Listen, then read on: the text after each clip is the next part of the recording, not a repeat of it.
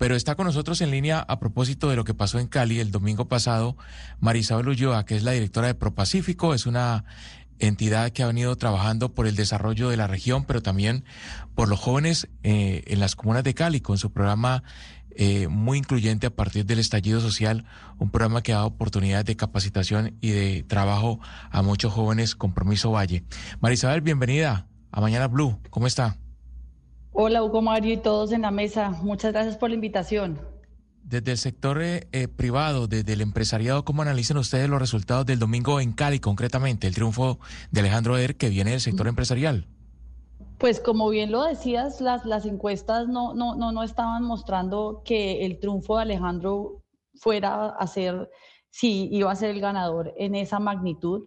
Y, y, yo creo que ya, pues analizando con cabeza fría y con tranquilidad los resultados, yo creo que esta es el resultado de una Cali que se está reconciliando, que una Cali que, que de pronto hace tres o cuatro años no hubiera elegido a, Alejandro Der como su alcalde, pero que justamente llevamos tres años eh, caminando en ese proceso de reconciliación, como tú bien lo decías, está Compromiso Valle, pero está una sociedad que quiere que no nos sigamos tachando entre ricos y pobres, blancos y negros, sino que es una ciudad que se quiere reencontrar, que quiere resignificar lo que es como, como ciudad y creo que, que, eso es el granito que nos, que nos muestra esta, esta elección de Alejandro Deder, que como bien lo decías, pues no fue por 20 mil votos, fueron por casi 100 mil. Y eso yo creo que, que manda un mensaje muy importante. Y lo más importante ahora, como bien lo dijo ayer él, que ya se acabó la, la, campaña, ya se acabaron pues todos estos eh, juzgamientos de un lado al otro y que ahora él tiene la responsabilidad de ser ese gran líder que nos va a seguir reconciliando, que vamos a seguir trabajando juntos, porque eso es lo importante. Cali no necesita más peleas y más división, sino que necesita trabajar en seguridad necesita trabajar en, en, la, alimentación para los más vulnerables, en esos jóvenes que necesitan tantas oportunidades. Y ahí tenemos que estar todos acompañando al nuevo alcalde. Claro, eh, la ciudad fue muy golpeada, Marisabel, por la pandemia, pero sobre todo por el paro nacional del 2021. Aquí digamos que se concentraron eh, eh, durante muchos días los bloqueos y disturbios. Eh, hubo vandalismo, claro, una protesta que, que, fue legítima en algunos sectores de Cali, que fue pacífica, pero en, muchos también fue violenta.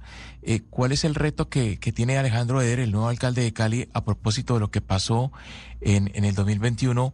Justamente para que esos jóvenes no vuelvan a, generar una, una reacción, digamos, de hecho, como la que vivimos aquí en la ciudad. Pues uno, reiterarte, unirnos, porque parte de lo que encontramos nosotros cuando empezamos a caminar Cali en esa escucha activa con los empresarios fue una ciudad que estaba dividida, que, que, vivía en el distrito de Agua Blanca, nunca había salido del distrito de Agua Blanca, o en Siloé, o en Meléndez, que son las comunas y los sectores más vulnerables de la ciudad.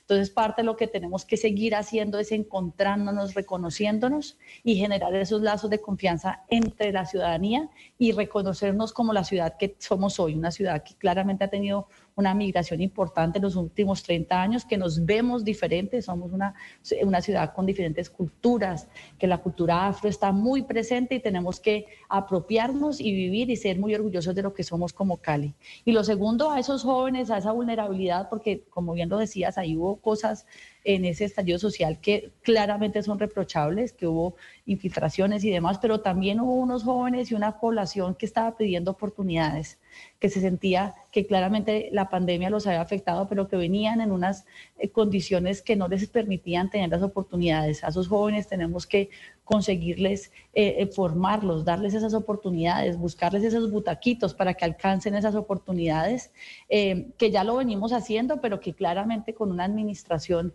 comprometida, como se ha hecho como con la alcaldía de Palmira, para dar un ejemplo, pues seguramente tendremos más oportunidades para justamente sacar a esos jóvenes de esos entornos de vulnerabilidad. Directora Ulloa, en Medellín hubo una, eh, y le quiero preguntar precisamente por la campaña, más allá de, acompañar al alcalde ya elegido eh, de la campaña, en Medellín hubo una participación muy activa de los empresarios eh, en la campaña apoyando a un candidato, lo mismo a la gobernación, y le quiero preguntar cómo hacer para que ese apoyo sea equitativo, porque es que hacer política no solamente es muy duro, sino que es muy costoso, y hay candidatos que cuentan con un apoyo del empresariado, pues casi que en, en grupo, en en lote y los otros pues también eh, quieren participación política y si el empresariado quiere ser, pues quiere trabajar para todo el mundo, pues también en ese sentido en las campañas debe ser equitativo. ¿Cómo, cómo buscar equilibrar la balanza desde la empresa privada? Pues yo le hablo por ProPacífico, que es la entidad que dirijo, es una entidad sin ánimo de lucro, apoyada por varios empresarios y nosotros aquí trabajamos con todos, con todos los que querían ser candidatos, justamente haciendo los debates para que la ciudadanía eh, tuviera el acceso a, unos debates de ideas y no de, de, peleas. Eh, y yo creo que efectivamente parte de lo que se tiene que hacer es que haya más capacidades, más posibilidades de que todo el que quiera entrar en política lo quiera hacer, obviamente con el firme compromiso de trabajar por la ciudad. Claro. Permítame, Marisal, yo corrijo porque di ahora una información errada. El voto en blanco para Gobernación del Valle eh, superó los 235 mil. O sea, de todas maneras es altísima la votación en blanco en el departamento. Más de 235 mil personas votaron en blanco y en Cali eh, votaron para la alcaldía. El voto para la alcaldía también fue altísimo. 78 mil 429 personas votaron en blanco. No sé si usted esto le dice algo, Marisabel. Mucha gente eh, de pronto descontenta, inconforme, ¿es un voto protesta? Pues yo, yo, yo sobre el voto en blanco creo que hay muchas interpretaciones y creo que cada elección eh, eh, hay que analizarla en particular. El voto en blanco en Cali, pues siendo el 10%, no, no, no es poco, pero yo creo que, que, es, es, es, menos grave porque, como le digo, Alejandro Eder, pues como usted lo estaba diciendo ahorita, eh, queda alcalde de Cali por el 40% de los votantes. A mí en Cali más me preocupa es, es justamente la abstención. Eh, o sea, aumentamos la abstención y yo creo que ahí en Cali es la preocupación. En la, en la gobernación, efectivamente, el voto en blanco es el segundo y creo que también tiene mucho que ver con todo lo que pasó con, con Tulio Gómez, que acuérdese que dos días antes o un par de días antes de la elección, él invita a votar en, en blanco. Entonces yo, yo creo que, que en general siendo eh, considerado el voto en blanco un voto castigo, creo también que en muchos casos puede ser, no encontré un, candidato que me llene, entonces pues igual ejerzo el, mi obligación al voto, pero lo ejerzo con el voto en blanco porque no encuentro ningún candidato que llene mis expectativas. Pues muy interesante el análisis eh, de la directora de ProPacífico y ex viceministra Gonzalo Deme. Ulloa. No, pero sí, antes de que, de que la despida, doctora Ulloa, si nos permite una última pregunta que no tiene nada que ver con la entrevista con la que estábamos ahorita, pero le tenemos que hacer la pregunta porque si mal no estamos, usted fue viceministra de Minas y Energía de 2014 a 2016, que fue como el último gran momento difícil de un fenómeno del niño que vivió Colombia, ¿verdad? Sí, señor. Fui viceministra de Minas, no Energía, pero efectivamente ah, ahí estuve.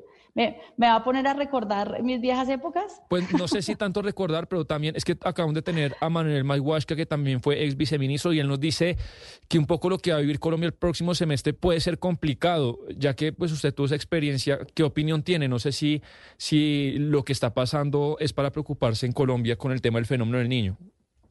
Sin duda, yo creo que, que, que, eh, y para hacer un comentario pues eh, eh, muy general, porque insisto, fui viceministra de Minas y no, y no de Energías, pero yo, yo creo que el sistema y la regulación y lo que tenemos en nuestro sector energético en la institucionalidad que hoy en día se ha visto muy afectada, no tenemos suficientes, creo que solamente hay un delegado de la CREC nombrado en propiedad, pues hace que, que enfrentar un, un, niño como el que vamos a enfrentar o estamos enfrentando, pues sea muy riesgoso y muy delicado para el país.